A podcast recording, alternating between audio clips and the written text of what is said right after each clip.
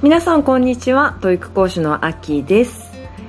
えー、今日もですねいつも通り雑談しながら、えー、本題へとつなげていきたいんですけれども私ですね先週初めてマラソン大会に、えー、出てきました。私が出た、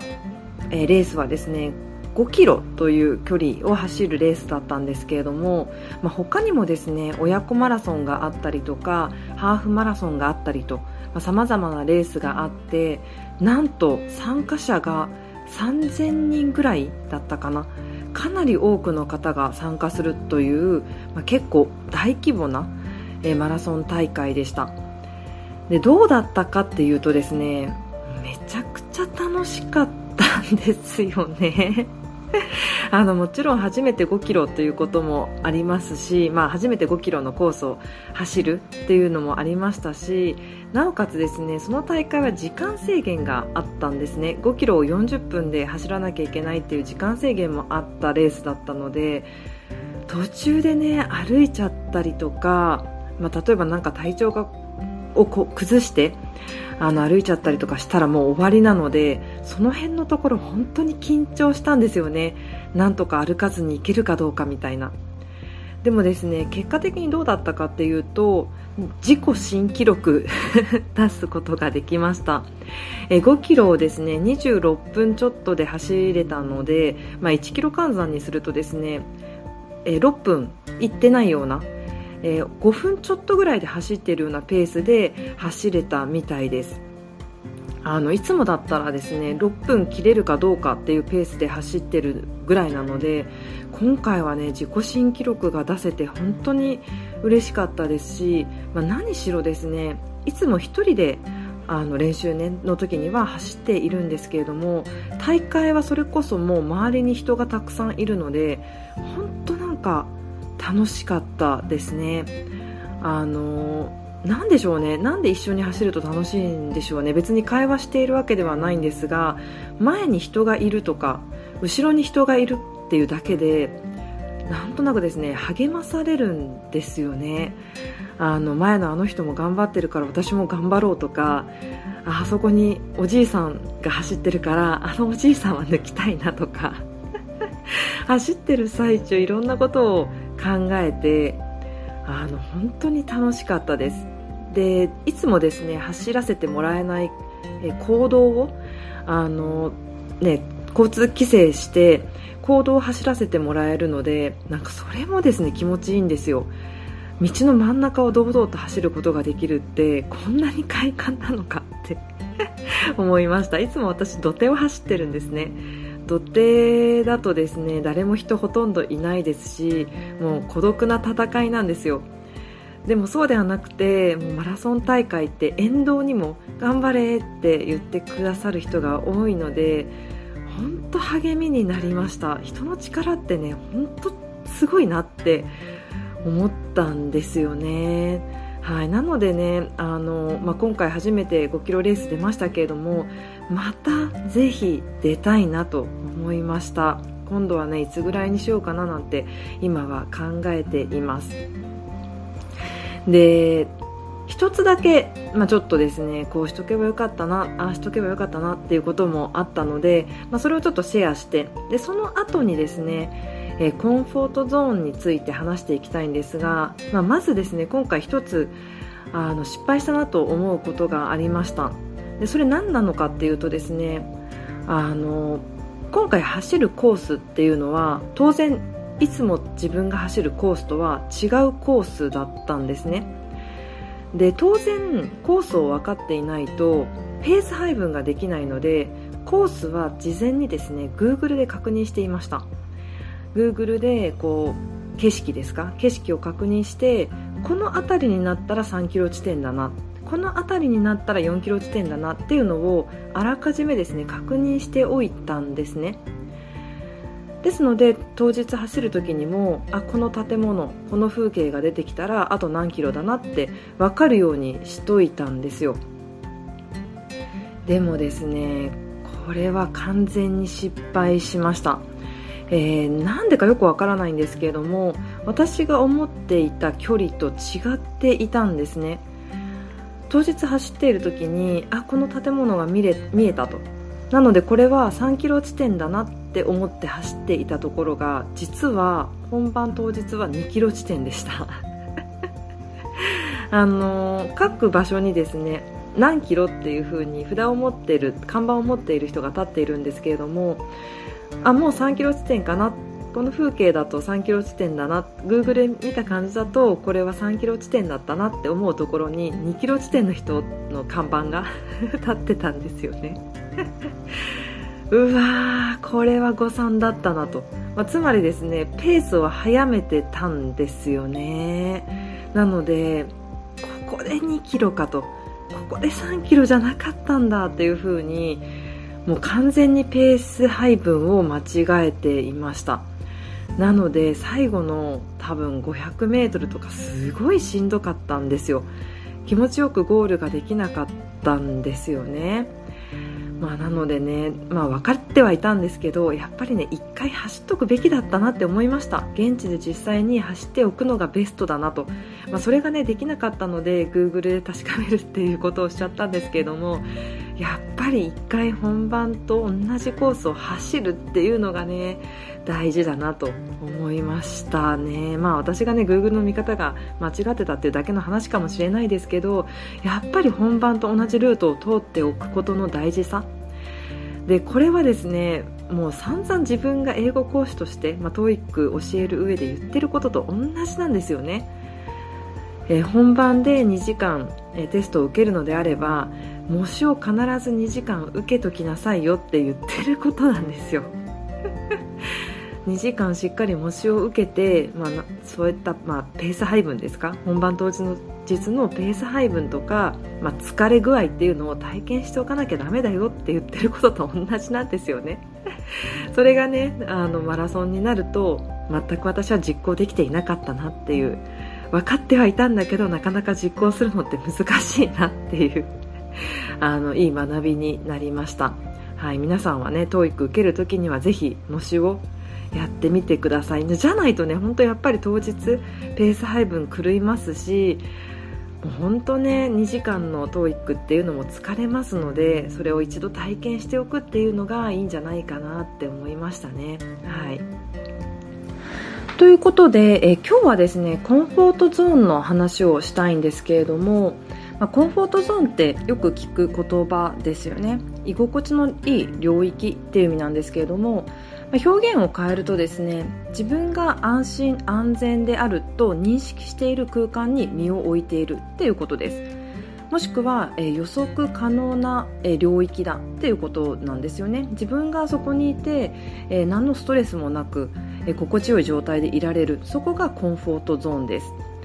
で私はですね実はランニングをもうコロナ禍コロナが始まった時から、続けているので大体2年ぐらい経つんですね。でだいぶ、まあ、ジョギングして走れるようになってきた頃から10キロぐらいは走れるようになりたいっていう風にずっと言い続けているんですよ。私の目標は10キロ走るようになりたい。10キロ走れるようになりたいってことなんですね。でもずっと叶えられてないです。もうかれこれですね間違いなく、えー、1年ぐらいは言い続けているんですよ。来年はとか今年こそはとか、えー、1 0キロ走れるようになりたいって言ってるんですけれどもなかなかですね、えー、できるようにならないっていうのは間違いなく私がですねコンフォートゾーンに居続けているからなんですね。このコンフォートゾーンから抜けないと1 0キロ走れるようにはならないっていうふうに自覚しています。でそもそもですねコンフォートゾーンに居続けてしまう理由、まあ、当然安心安全でえそこが居心地がいいからっていう理由がまあ主なんですけれどももっと具体的になぜコンフォートゾーンから抜け出せないのかっていうことをまず2つえお伝えしてみたいと思います。えまず1つっていうのが保有効果っていうものがあるんじゃないかなと。これは心理学でも使われる言葉なんですけれども自分の持っているものに価値があるというふうに思い込んでしまう、えー、そういった心理状態のことを保有効果って言うんですけれども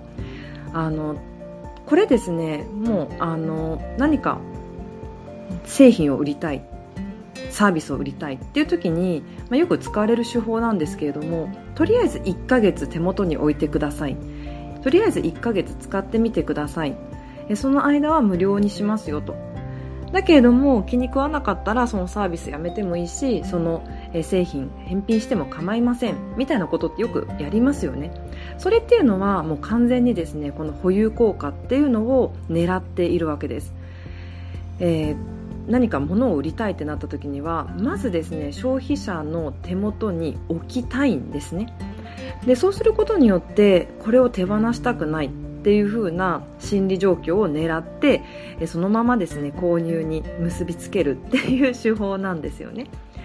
じゃあこれがなんで私のそのコンフォートゾーンから抜け出せない理由になっているかっていうと自分の持っているものに価値があるっていう風に人は思いたいんですよ。でつまりですね私は5キロ走れる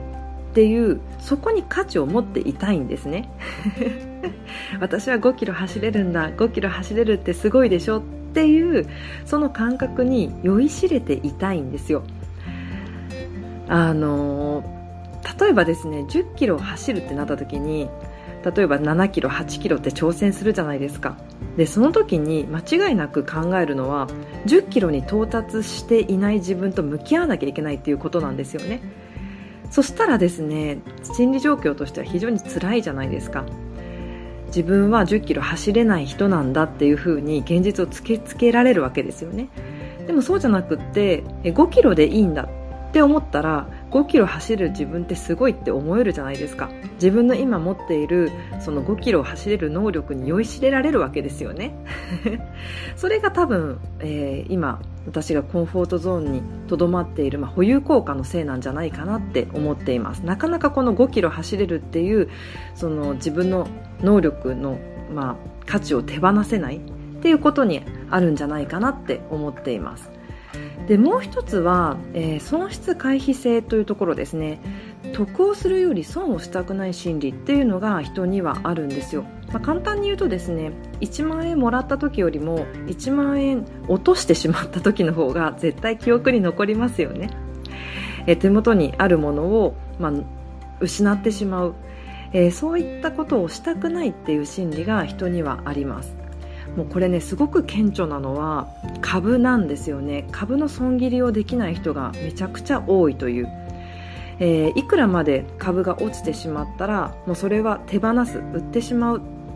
まあ、そういったことを損切りって言うんですけれどもそれをなかなか人はできないんですよ。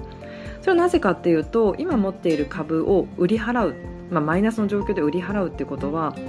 えー、損をすることを決定づけるっていうことなんですよね。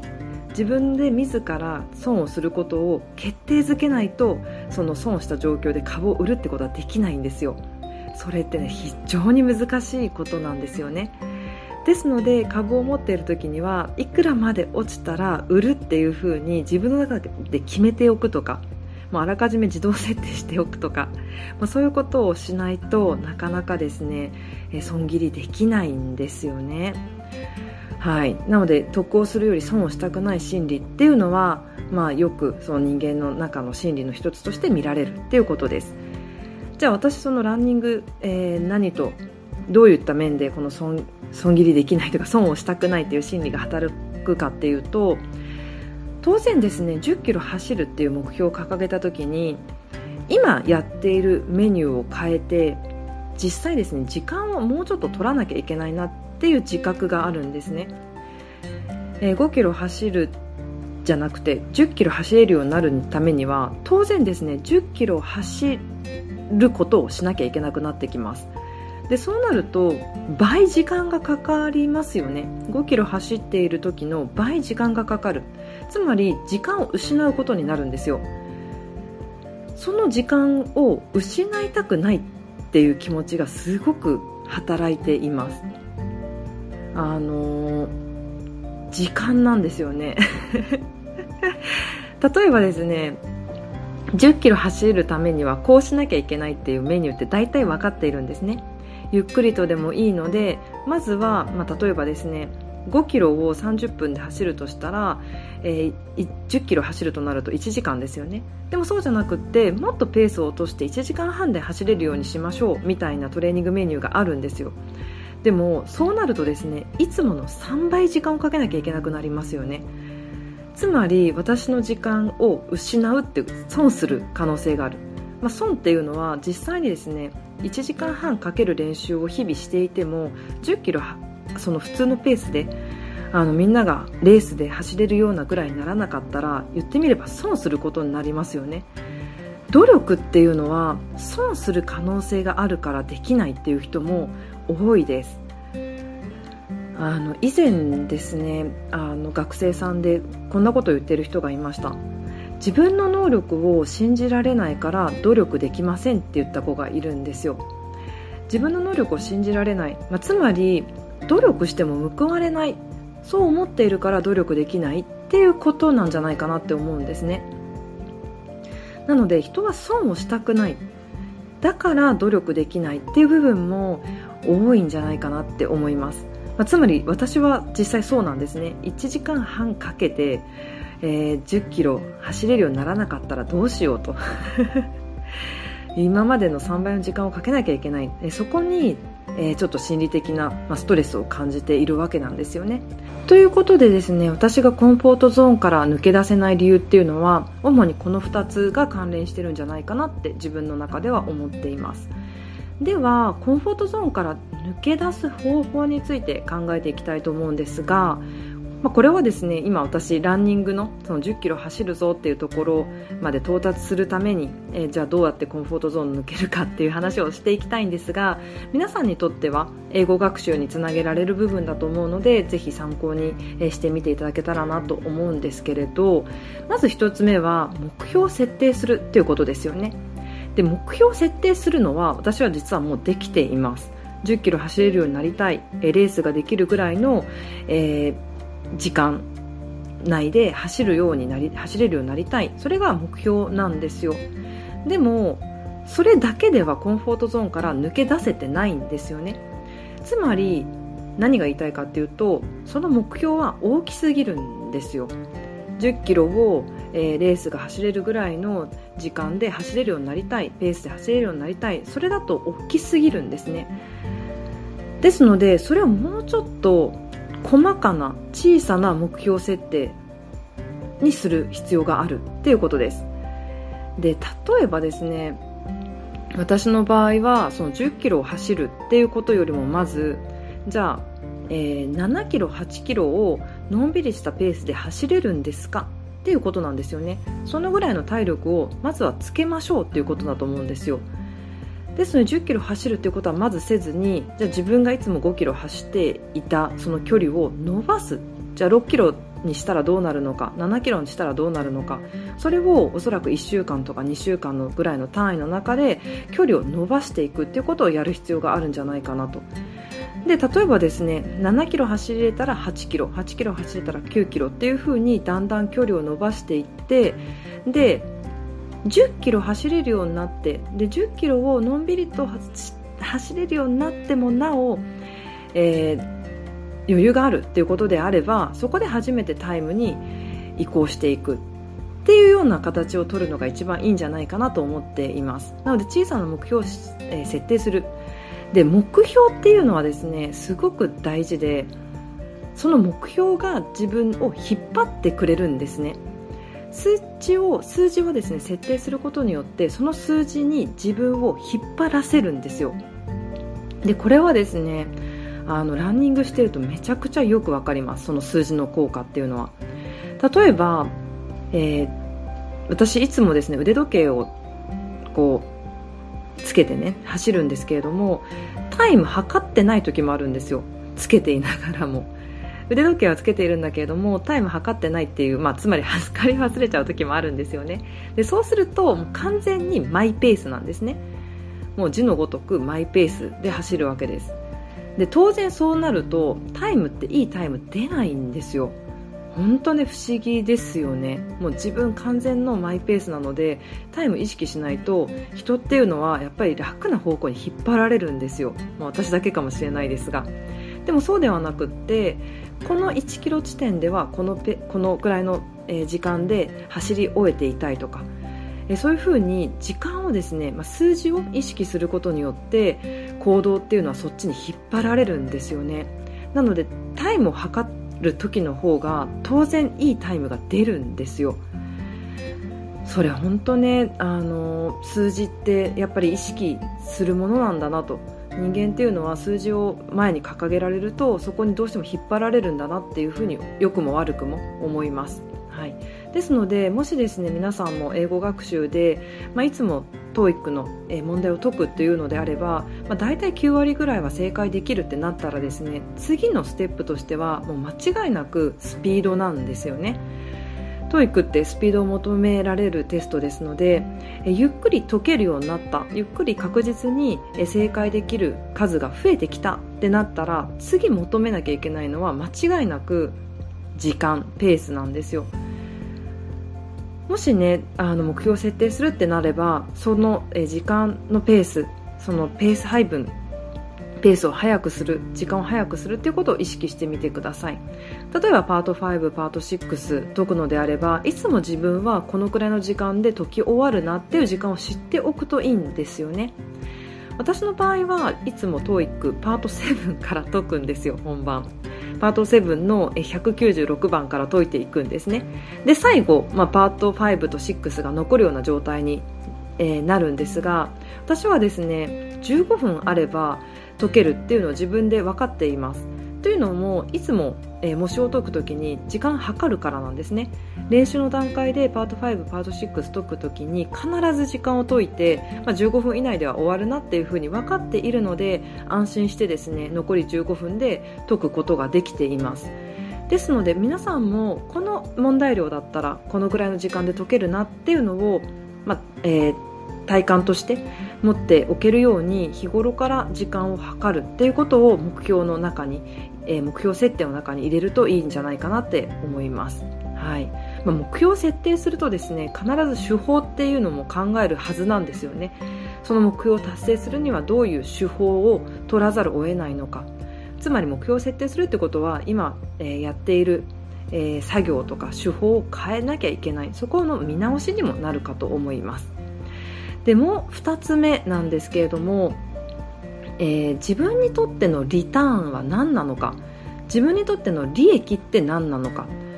あのさっきね損を回避したいっていう心理が働くって話しましたけどもそこを乗り越える必要があるんですよ。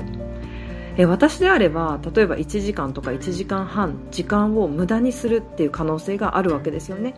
トレーニングメニューを変えるとなると時間をより費やす必要があるってなった時にじゃあ1時間かけるメリットって何なのか。そこを自分の中で分かってないと1時間絶対費やせないんですよ。なので皆さんが掲げている目標の意味それの例えば私だったらですねその1 0キロなぜ走れるようになりたいのか。そこを明確にしない限りこの損を損してもいいっていうところを乗り越えられないんですよね。自分にとって一体リターンは何なのか。その損をするであろうその時間。だけれどもその損をするかもしれない時間を割り当ててでも何が得られる可能性があるのかっていうのをものすごく明確にしっかり、まあ、書き出すとか、まあ、人と話していく中で明確にしていくとかそういったことをする必要があります。例えば私の場合1時間失うメリデメリットがあるわけですよね。トレーニングを1時間1時間半していく中でじゃあ1 0キロ走れないそれでも1 0キロっていう目標達成できなかったらどうしようってなるわけなんですけども例えば私の場合はいや1時間走っていく中で必ずイヤホンをしてそこは英語を聞くようにしようってなったら別にですね走れるかどうかって重要じゃなくなってきますよね。1 0キロ走れるかどうかって重要じゃなくなってきて1時間有意義に過ごせるからいいやってなると思うんですよ。もしくは1時間例えば今までは30分しか、えー、体を動かさなかったけれども1時間、えー、体を動かすことによって、えー、健康面でプラスになるっていうふうに考えるとか。何かしらのその1時間のリターンっていうのを考えないと多分そこに時間を費やせないんですよね。なので皆さんもそこにそのかける時間とか労力、えー、のそのリターンは何なのかっていうのを明確にしておかれるといいんじゃないかなと。じゃないとその損をねどうしても避けようと思って行動にできないと思うのでぜひ何がリターンなのか。えー、心理学とかではよく報酬っていう言葉を使いますね。例えば仕事しているなぜ仕事をしますかって言ったらそこに報酬があるからなんですよ。でその報酬っていうのはお金かもしれないですしやりがいかもしれない。その人によってその報酬っていうのは異なりますけれども必ず報酬があるから人は動くんですよね。すごい簡単なところで言うとなぜ眼鏡毎日かけるんですかってそれ見えるようになるっていう報酬があるからなんですよね。なので報酬が明確になればなるほど行動しやすくなる。ですので皆さんもなぜそれ時間をとか労力をかける必要があるのかリターンは何なのか考えてみられるといいんじゃないかなと思います。そしてえ3つ目なんですけれども、えこれはですね環境を変える人の手を借りるっていうことです。あのなかなかですね自分で辛いメニューをこなそうと思っても動き出せないものなんですよね。あの例えばトレーニングメニューを変えて辛いメニューに移行していくってなった時にも辛いことって人ってしたくないんですよ。当然ね。あの1時間走るとか私にとってはもう苦行なわけです。30分だったら走れるんですけれども1時間ってなったらもう めちゃくちゃ辛いわけですよ。じゃあどうしたらいいのかっていうと私の場合は例えば人と一緒に走るとかだと思うんですよね。人と一緒に楽しみながら走るとか、えー、例えばもっと言うと環境を変えるってことになるとそういったランニングをする人たちのサークルに入るとか自分が身を置いている場所を変えるっていうことがコンフォートゾーンから抜け出すきっかけになるんじゃないかなと思います。あの人の力ってねなんだかんだすごいなって思うんですよ。私今回その5キロのレースに出て初めて自己新記録を出した。一番速いペースで走れたわけです。それなんでかっていうと間違いなく人の力なんですね。あの周りで人が走ってくれたから速く走れたんですよ。もうこれ間違いないです。あのいつもは5キロペースあ 5, 5キロ走るときって 1, 1キロ5キロあ違う違う。混乱しちゃいました。1キロ5分で走るっていうペースではなくて1キロ6分ぐらいで走っちゃうんですねいつも。でもそれがですね1キロ5分ペースで走れたのは人のおかげです。間違いなく。周りに人が走っていて前に人が走っていてあの人を抜かしたいなとかあこの人も頑張ってるから頑張ろうとかそう思えたから自己新記録が出せたんですね。これ間違いないです。あとは沿道で応援してくれて頑張れって言ってくれる人がいるとか。これ人の力なんですよね。なので自分の自力でコンフォートゾーン抜け出せないっていう人は環境を変えて付き合う人を変えるといいと思います。例えばですね私の場合5キロ走れてすごいよねっていうそこからも抜け出さなきゃいけないっていうふうに思っているんですよね。あの今回ですねレースに今回地元のレースに参加したんですよ。なので知り合いが結構そのレースに参加していたんですよ。である私の友達、まあ、ママ友なんですけれども親子マラソンに1 5キロのね親子マラソンに出る。で1 5キロ走れるかな？不安だな。最近全然、えー、走ってないしあ運動してないし1 5キロ不安だなっていうふうに言ってたんですよ。で例えばですねその人と比べたら5キロ走れる私ってすごいでしょってなるんですよね。なっちゃうと思います。意識として。私は5キロ走れるから1.5キロなんて余裕だよっていう自分に酔いしれる。だけども一方でもう一人、えー、私のですね娘と同級生のママが、まあ、私その方とやり取りするぐらいの、えー、ママ友なんですけれどもその方にもあったんですよ。でそしたらですねそのママなんとハーフを走るって言ってたんですよね。ハーフマラソン、まあ、つまり22キロぐらいの距離を今日走りますって。あのねめちゃくちゃかっこいいですよね。ハーフ走れるんですかって。そしたらですね5キロ走れる自分なんて本当ちっぽけなものに見えるじゃないですか。なので周りのその付き合う人によっても自分の、えー、置き場所っていうか価値観って変わるんですよ。例えばですねその22キロハーフを走るっていうままと常にですねそのマラソンっていう部分で関わっていたとしたらやっぱり22キロ走れる人すごいな。5キロなんてまだまだだなって思う意識になると思うんですよね。なので付き合う人を変える。自分の、身を置いている環境を変えて付き合う人を変えるとなるとやっぱり自然とねコンフォートゾーンから抜け出す、きっかけが得られるんじゃないかなって思います。はい。なので、まあ、3つですね。まず1つは目標を設定する、まあ、小さな目標を設定していってえ徐々にですねそのコンフォートゾーンから抜け出していくということ。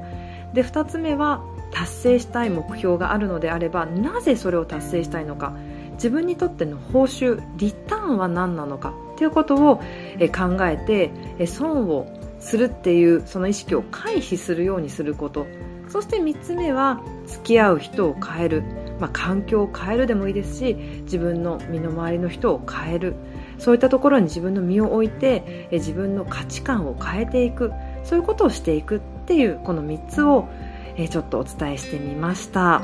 私はランニングの話をしましたけれどもぜひ皆さんは英語学習と絡めてですね、え、考えてみていただけたらなと思います。ということで、え今日も最後までお聴きいただき本当にありがとうございました。皆さんの英語学習が楽しいものでありそして効果的な結果が出るよう応援しております。